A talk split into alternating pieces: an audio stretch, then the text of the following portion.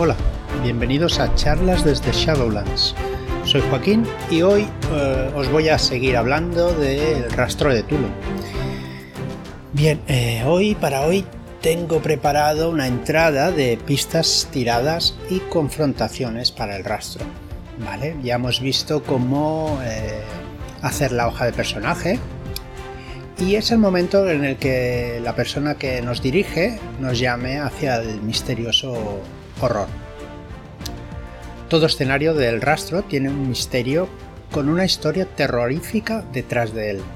La dirección debe tener preparado un escenario con qué, con un, con un qué, perdón, con un qué, con un quién y con un cómo, para que los héroes lo puedan averiguar y e intentar evitar que pase o que, que no vuelva a suceder. El sistema Gunshow es el que usa el rastro de Tulu, como ya sabéis, ¿vale? Y es un sistema que separa el encontrar las pistas del enfrentamiento o la huida, que también es bastante sabio huir, del horror.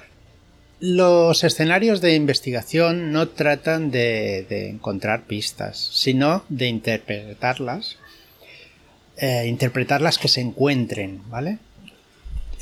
Entonces es más solucionar un puzzle, que es bastante difícil ya, para un grupo de detectives aficionados, como eh, para que además puedan dejarse por, eh, por, el camino la mitad de las pistas, ¿vale? O sea, el, sistema Gunshow pues intenta evitar esto. Como una anécdota os voy a decir que me sucedió a mí una cosa poco eh, especial, ¿vale?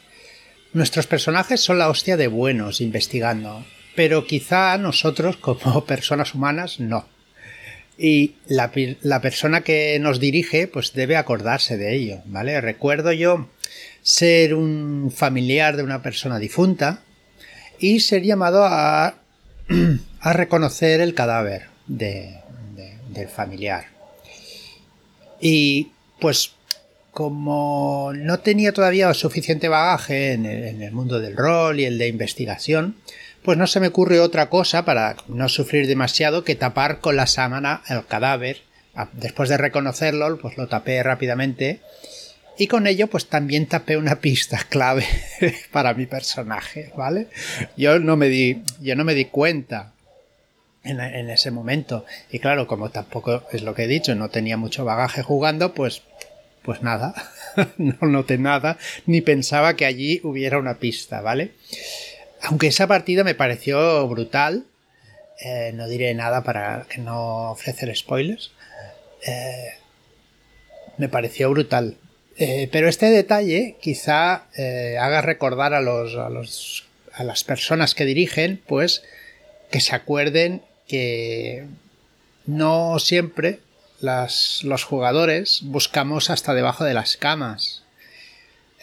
la pista, pues igual si la hacemos demasiado rebuscada, se quede sin, salir y no podamos seguir eh, en la partida. Pero bueno, en definitiva, que Show intenta que estas cosas no pase, ¿vale? Porque las pistas pues nos las dará eh, si tenemos la habilidad, ¿vale?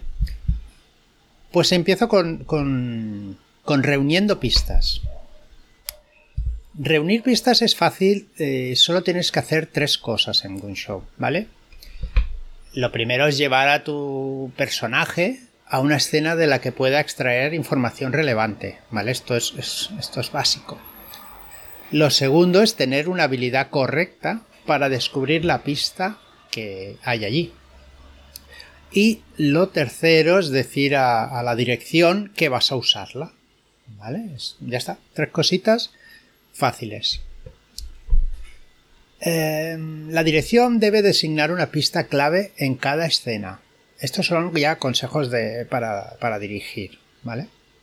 Em, pues eso. Habría que poner una, una pista clave en cada escena para hacer mover a los investigadores hacia otra escena. Y así también movemos la historia. Bueno, hay que evitar hacer las pistas clave que solo puedan ser obtenidas con habilidades de investigación poco conocidas, por lo menos hasta que mm, los jugadores conozcan bien a sus personajes y sepan cómo utilizar eh, esas habilidades, ¿vale? Aunque no sea muy difícil, pero bueno, siempre estamos un poco verdes al principio de, de las partidas, ¿no? Y, más si empezamos a utilizar un sistema que, no conocemos. Bien, gastos y beneficios. ¿Qué son los gastos? Vale. Eh, el gasto es. El gasto de puntos es eh, una manera para conseguir un beneficio. Eh, en las habilidades que hayamos elegido poner puntos, podremos gastar esa reserva de puntos para eh, para obtener un beneficio, ¿vale? Por norma general nos gastaremos uno o dos puntos. Si nos piden más, es que habéis pedido de hacer algo muy complicado o que lo que os ofrecerá la dirección es muy importante. La información adicional obtenida proporciona sabor a la historia, pero nunca es necesario para resolver el, el caso y, y tampoco para avanzar a la siguiente escena. Os, doy unos beneficios de ejemplo, ¿vale? A ver, eh, algunos beneficios especiales que puedes obtener con un gasto de puntos de investigación. Por ejemplo, el beneficio te proporcionará ventaja en una confrontación de habilidades generales futura. Antes de empezar a conducir, descubres que tu, que tu depósito de gasolina ha sido agujereado. Otra sería descubres que los shogots se ven afectados por la electricidad, antes de encontrarte alguno, claro. Para obtener beneficios gastando puntos adicionales, puedes acelerar una investigación, ¿vale? Un gasto puede hacerte conseguir algunos puntos de reserva dedicados. Eh, luego, os explico lo que es los puntos de reserva dedicados. Vale, estos son puntos extra, ¿vale? Son concedidos por, por la persona que dirige y solo se podrán usar bajo ciertas circunstancias. Provienen de leer tomos de conocimiento, percepciones alienígenas, enfermedades mentales o estímulos especializados. Por ejemplo, tenemos dos puntos en arqueología, ¿vale? Y leemos un tomo que nos proporciona dos puntos de reserva dedicados para ruinas balusianas. Entonces ahora tienes cuatro puntos para gastar en arqueología, pero, pero ojo, dos de ellos solo puedes emplearlos para investigar las reliquias y artefactos de ese antiguo reino de los hombres serpientes. Pues supongo que se entiende, ¿no? Son dos puntos eh, exclusivamente para, para eso. He dicho dos como podían ser lo que te, lo que te ofrezca el, tomo y la dirección, claro. Y la dirección es un poquito agarrada, pues no te dará nada. Eh, bien, también podemos tener un gasto eh, de una habilidad técnica. Puede permitirte crear una obra de notable. Un gasto de, una académica, pues escribiremos un artículo influyente o nos uniremos a una sociedad pues apropiada para ese artículo. El gasto de una habilidad artística te permitiría crear una escultura o un cuadro. Pues eh, los gastos y los beneficios son bastante sencillos de entender. Te gastas puntos y obtienes unas cositas que la dirección te dará. O debería darte, vaya. Eh, sigo con las tiradas. Bien, las tiradas solo se aplican para habilidades generales. Esto conlleva la posibilidad de fallo. Así que solo debería pedir tiradas en puntos dramáticamente importantes de la historia. Y para tareas difíciles, claro. La mayoría de usos tendría que ser éxito automático. Y, si se gastan puntos, pues podríamos obtener incluso un beneficio. La dificultad normal de una tirada es 4 y la, y la, persona directora debe adaptar la dificultad en función de lo esencial que sea conseguir los beneficios que, que se están jugando, ¿vale? Esto me parece que ya lo explicamos ayer también, que si, tiene, si no tienes puntos en habilidades generales, pues eh, puedes hacer las cosas si no son, ah, pues dramáticamente importantes para la historia y eh, son tareas difíciles, evidentemente. ¿Vale? Lo que decimos, todo podéis conducir, pero no podéis eh, ir en una persecución o coger un. Ir rápidamente por, por carreteras sinuosas. ¿Vale? Seguimos. Hay dos tipos de tiradas: las simples y las de confrontación. ¿Qué son las tiradas simples? Bien. Es el intento de una acción sin resistencia de otra persona o entidad, ¿vale? Saltar un abismo, colarse en un edificio no vigilado o coser una herida. La dirección determina la dificultad de 2 a 8. De 2 pues es muy sencillito y 8 pues la más complicada. Eh, la persona jugadora decide primero gastar o no puntos de su reserva. Lo tiene que decidir antes. Que estos puntos sumará al resultado de lanzar un dado de 6 caras. Al igualar o superar la dificultad, pues consigue el objetivo. Si se falla, ojo ahí, si se falla no se puede repetir la tirada, a no ser que se haga otra acción de apoyo para justificarla. Pero ojo, el gasto de puntos debe ser el doble de lo que se haya gastado en la primera tirada. Si no puedes permitírtelo o no puedes volver a lanzar en la eh, si no puedes permitirte el doble de gasto de puntos, no puedes volver a lanzar el dado. ¿Vale? Ya aquí lo que veo es que si no te has gastado puntos, ¿qué pasa? Pues, pues que deberías gastarte alguno, ¿no? Aunque el doble de cero todos sabemos cuánto es.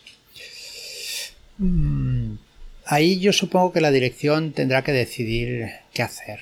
¿Vale? Repetir las tiradas una y otra vez, pues tampoco no es muy interesante de jugar. Vale, como en eso terroristas tenemos el uno para todos. Vale, ¿qué era el uno, para todos? Cuando un grupo de investigadores actúa en conjunto para realizar la misma tarea. Deben designar a uno para que tome el control de esta. Eh, este uno o una mm, hace la tirada con un gasto de puntos de forma normal. Los demás pagarán un punto de su reserva para obtener el beneficio. Estos puntos no se añadirán a la tirada. Si algún personaje no puede pagar el, punto, la dificultad aumenta en 2. Bien. Y después tenemos el y todos para uno, ¿vale? Primero el uno para todos y en la segunda el todos para uno. Cuando dos o más investigadores cooperan para conseguir un único objetivo, deben decidir cuál de ellos está realizando la acción directamente. ¿Y quién ayuda? Eh, la, que, la persona que está realizando la acción puede gastar cualquier cantidad de puntos de su reserva, sumándolos a la tirada del dado. Y cada ayudante puede gastar también cualquier cantidad de puntos de su propia reserva, sumándolos todos también a la tirada, menos un puntito. ¿Vale? Hasta aquí está bastante clarito y en, eso terroristas lo hemos usado alguna que otra vez, ¿no? Bien, pues las tiradas simples pues ya las tenemos explicadas y son bastante fáciles de comprender. Vamos a las tiradas de confrontación. Las confrontaciones las confrontaciones ocurren cuando dos personajes, normalmente un investigador o investigadora y un personaje no jugador, intentan activar activamente entorpecerse eh, el uno al otro. En una confrontación, cada participante actúa por turnos. El primero en fallar una tirada de habilidad confrontada pierde. La dirección decide quién actúa primero. En una persecución, el personaje que huye de la escena actúa primero. Cuando los personajes parecen estar actuando a la vez, el que tenga la puntuación más baja en la habilidad relevante actúa primero. Si hay empate, los personajes no jugadores actúan antes que los investigadores. Si dos investigadores empatan, empieza el que llegó antes, el que llegó más tarde a la sesión de juego. Mira. El primer personaje que en actuar realiza un, con una tirada de la habilidad en cuestión. Si falla, pierde la confrontación. Si tiene éxito, el segundo personaje pasa a realizar la tirada. Esto continúa así hasta que uno de los dos pierde. momento en el que otro pues evidentemente gana. También tenemos confrontaciones de investigación. Eh, es posible concebir situaciones que se pueden modelar mejor por medio de confrontaciones de habilidades de investigación. Una confrontación de regatear, por ejemplo, para comprar una daga encantada en un bazar tres minutos antes de que el eclipse eh, sea total, ¿vale? En el ejemplo de crédito, pues eh, en una subasta, una subasta por un libro raro. Usando evaluar sinceridad en una partida de ajedrez o de póker. Ejemplos más extraños podrían incluir confrontaciones de arquitectura para escapar de una casa encantada eh, consciente, ¿vale? Eh, en supervivencia, para intentar resolver un laberinto de setos de Subnigurat pues son bastante ejemplos así sencillitos para, comprender confrontaciones de investigación. Es una idea muy tentadora que amenaza con viciar toda la idea de las habilidades de investigación, ¿vale? Que siempre funcionan. Por tanto, una confrontación así solo debería ocurrir si es un conflicto tan central y, y dramático como lo sería una lucha. ¿vale? Así que no abuséis si solo es para dar color a una escena o por un medio eh, para proporcionar una pista.